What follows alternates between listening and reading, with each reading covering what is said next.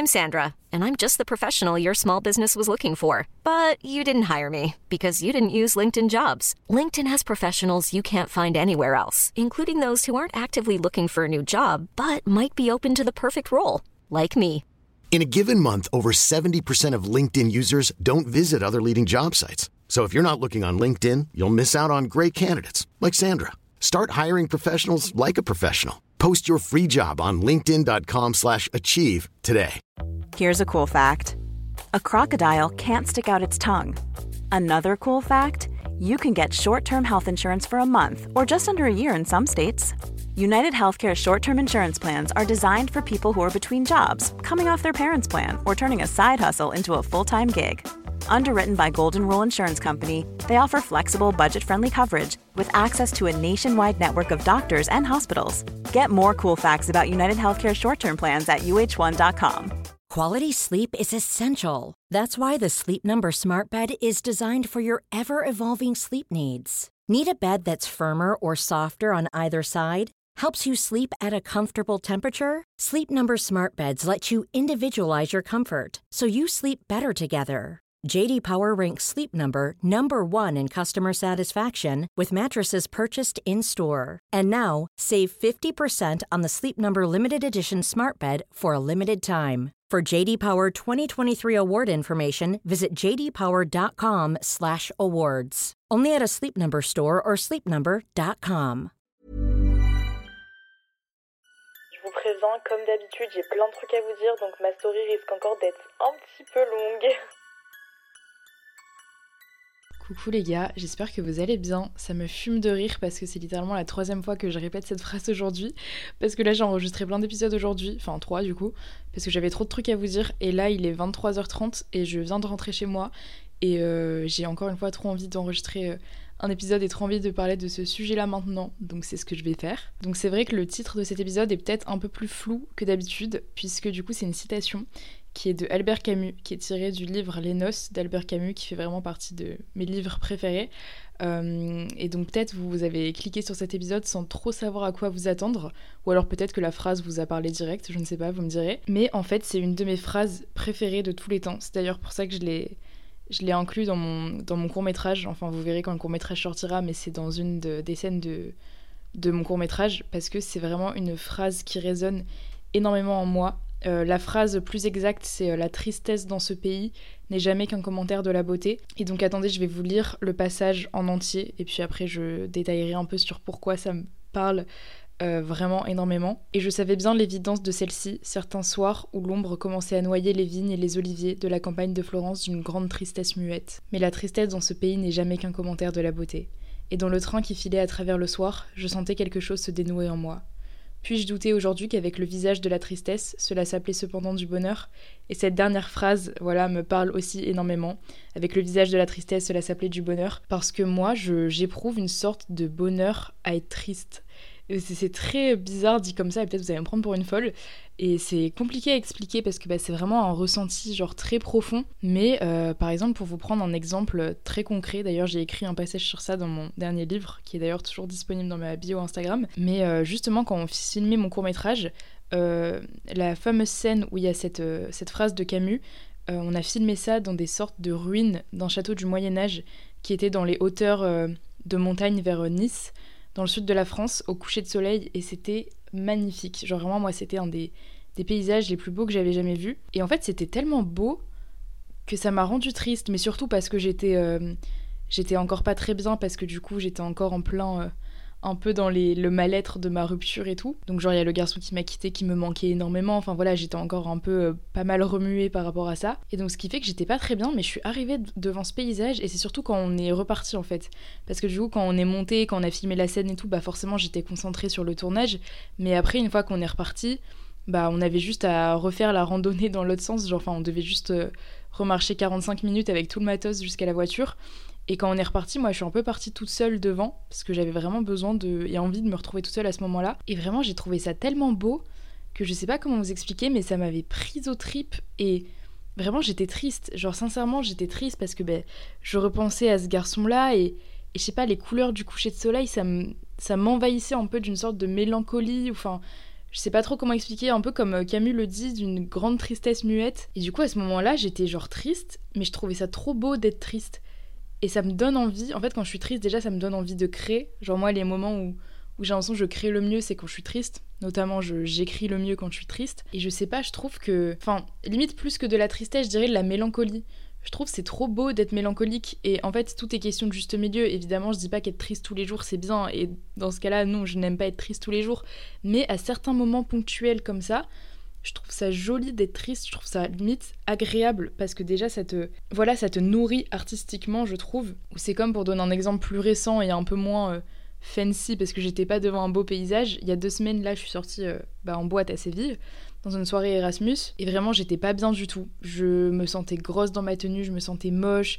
Euh, encore une fois, le garçon qui m'a quitté, je sais pas pourquoi, me manquait de ouf ce soir-là.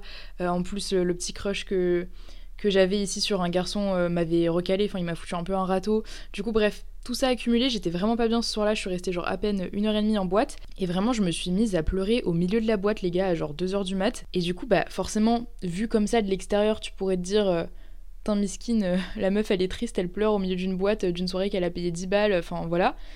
Mais vraiment j'étais... Euh, enfin c'est limite hyper sadique envers moi-même, mais j'aimais m'enfoncer dans ma tristesse.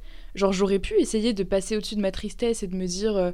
non, allez, vas-y, je profite de ma soirée, je suis avec ma pote Héloïse, c'est pas grave, on s'amuse et tout.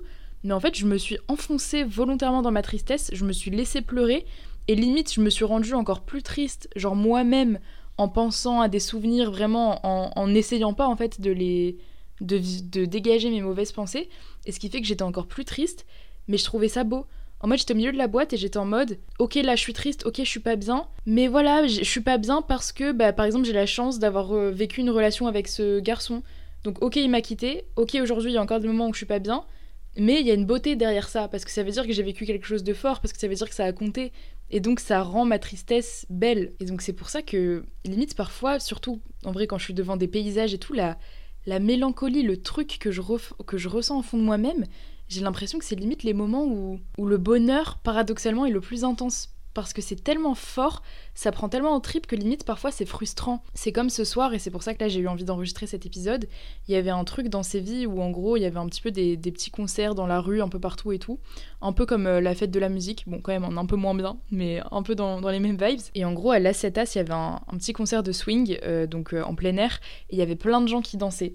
Déjà ça m'a grave rappelé le club de jazz, donc ça m'a rendu hyper nostalgique, mais c'est surtout que moi à chaque fois, je sais pas pourquoi les gens qui dansent et qui chantent et tout dans la rue, ça m'émeut vraiment particulièrement. Je trouve ça trop beau. Je trouve c'est le moment, enfin c'est ce genre de moment où l'être humain est le plus beau. Et genre là ce soir vraiment j'étais j'étais devant ces gens qui dansaient et tout. Et encore une fois ça m'a envahi d'un sentiment où j'étais heureuse de voir tous ces gens qui dansaient mais d'un autre côté, ça me rendait hyper triste et mélancolique, et ça me frustrait parce que ça me donnait envie de créer un truc artistique à partir de ça, mais je ne savais pas quoi. Et du coup, ça crée un truc hyper paradoxal en moi, mais qui est hyper fort, donc c'est beau. Et aussi, souvent, ce qui est un peu frustrant, c'est que j'ai l'impression que les gens ne ressentent jamais comme moi. Et du coup, parfois, je me sens hyper seule. Genre, j'ai envie de secouer les gens qui sont avec moi et de leur dire, mais putain, pourquoi vous ressentez pas ça? Pourquoi vous, c'est pas aussi fort? Et après, ça se trouve, j'en sais rien, peut-être que eux aussi ressentent ça en eux, tu vois. Mais pour reprendre euh, l'exemple de ce fameux soir, là, au, coucher de soleil euh, dans les montagnes à Nice, euh, moi, vraiment, j'étais émue aux larmes. Vraiment, ça m'a, retourné. C'est pour ça que quand on est rentré au logement de location où on, tournait le court-métrage, j'ai écrit un texte tout de suite en rentrant. Enfin, j'ai eu besoin d'extraire vraiment mes pensées de manière artistique parce que c'était tellement fort que je pouvais pas garder ça en moi, tu vois. Et vraiment, ça m'a. J'ai repensé à ce paysage pendant des jours après, je sais pas, ça m'a retourné, tu vois. Ça, ça a créé un truc en moi, c'était trop fort pour. Euh, pour euh, rester éphémère, je sais pas comment expliquer. Et, et les autres, dans, dans l'équipe du court métrage, euh, vraiment, quand on a repris la voiture pour rentrer du coup au village, ils étaient en mode Ouais, c'était beau, mais j'ai vu des meilleurs couchers de soleil. Ouais, le coucher de soleil était pas exceptionnel. Ouais, bah c'était joli. Et moi, j'étais en mode Mais comment ça, c'était joli? Enfin, pour moi, c'était beaucoup plus que joli, tu vois. Moi, ça m'a pris au trip. Moi, j'étais en mode, mais c'est. Enfin, le monde est trop beau, en fait, quand c'est comme ça. Je sais pas comment expliquer, mais j'ai vraiment envie de, de, prendre le monde, de me, de me noyer complètement à l'intérieur du monde et de faire un truc artistique à partir de ça. Sauf que, encore une fois, il y a ce truc de frustration où j'ai l'impression que j'ai jamais assez de talent pour rendre justice à ce que je ressens. Que ce soit au niveau écriture, au niveau vidéo, enfin audiovisuel et tout, j'ai l'impression que j'arrive jamais à rendre justice euh, aux sentiments aussi forts que je ressens. Et du coup, ce qui fait qu'à chaque fois, ma frustration, donc frustration de ne pas savoir retranscrire exactement ce que je ressens, et frustration que les autres euh, d'apparence ne ressentent pas comme moi, et ben ça ajoute encore un truc à ma tristesse ou du coup ça crée un truc encore plus fort parce que même si la frustration c'est pas forcément un sentiment très agréable, bah ça reste un sentiment très intense et du coup ça se rajoute encore au cocktail du sentiment déjà très intense que je ressens à l'intérieur de moi dans des moments comme ça. Ou par exemple, euh, je vous donne beaucoup d'exemples parce qu'en vrai j'en ai vraiment pas mal là qui me viennent en tête, euh, notamment les levées de soleil à Montmartre. D'ailleurs ça me manque trop les gars, j'ai tellement hâte de, de retourner à Montmartre. Genre, rien que d'en parler j'ai envie de pleurer là, c'est... Oh mon dieu, mais oh, putain, il n'y a pas vraiment à être sensible comme ça. Euh, je sais pas, vraiment Montmartre là, ça me manque trop. Bref, du coup, vous savez peut-être si vous me suivez depuis quelques temps que quand je suis à Paris, je vais assez souvent euh, au lever de soleil à Montmartre parce que c'est, je pense, vraiment mon endroit préféré du monde. Je sais pas comment expliquer cet endroit. Euh, artistiquement, il y a rien qui m'inspire autant. Enfin, c'est, je me sens trop bien là-bas. Et surtout, du coup, le matin au lever de soleil parce qu'il y a encore personne, il n'y a pas tous les touristes et tout chiant, tu vois, de la journée. Et, et du coup, à chaque fois que je vais au lever de soleil à Montmartre, alors que pourtant, maintenant, je, commence à connaître par cœur, tu vois. Je pense, euh, en tout, j'ai dû y aller au moins une vingtaine de fois. Donc euh, voilà, c'est limite devenu quelque chose de banal pour moi. Et pourtant, bah non, j'ai l'impression que ça deviendra jamais banal parce qu'à chaque fois que j'y vais, même si je connais le paysage par cœur et tout, je suis toujours, mais éventrée, époustouflée par euh, le lever de soleil devant moi. Vraiment, à chaque fois que je sors du funiculaire, parce que bon, faut pas abuser quand je vais au lever de soleil à 6h du mat à Montmartre, vous croyez pas que je vais marcher toutes les marches, je prends le funiculaire. Et donc quand je sors du funiculaire et que j'arrive en haut, à chaque fois je suis waouh, enfin, je sais pas comment expliquer, encore une fois, je suis sans mots, je suis frustrée de ne pas pouvoir faire ressentir ce que je ressens aux autres en fait. J'aimerais leur partager ne serait-ce qu'un peu de ce que je ressens tellement c'est fort. Et surtout à chaque fois ça me donne envie de créer, ça me donne envie de... Je sais pas comment expliquer, et du coup il y a encore une fois cette frustration. Et vraiment c'est pour ça qu'à chaque fois à Montmartre euh, je reste comme ça une heure devant le lever de soleil et après à chaque fois je vais me balader un peu dans les ruelles et vraiment ça me ça m'époustoufle mais même époustoufler le mot n'est pas assez fort et parfois j'ai l'impression que je me dis euh, mais je suis la seule à ressentir ça et je sais que non hein. d'ailleurs je suis très curieuse d'avoir vos retours sur euh, cet épisode. J'ai trop hâte que vous me disiez si vous voyez un peu de quel sentiment je parle si vous ressentez ça et tout aussi. Et du coup c'est tellement fort que ben, souvent je me sens seule en fait. Du coup c'est ce que je disais juste avant mais comme j'ai l'impression que les autres ne ressentent pas comme moi euh, c'est pour ça que souvent quand je suis devant des beaux paysages ou quand je suis devant des gens qui dansent dans la rue et tout, bah souvent je préfère être toute seule.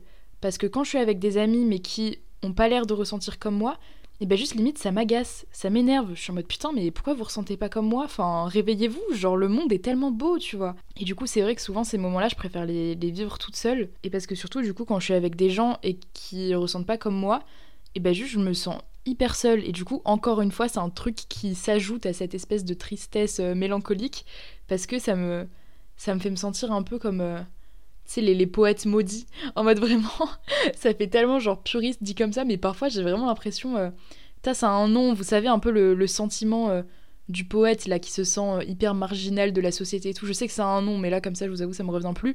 Mais parfois, vraiment, quand je ressens des trucs comme ça, je suis en mode non mais de toute façon je suis trop incomprise, euh, personne ne ressent comme moi. Euh.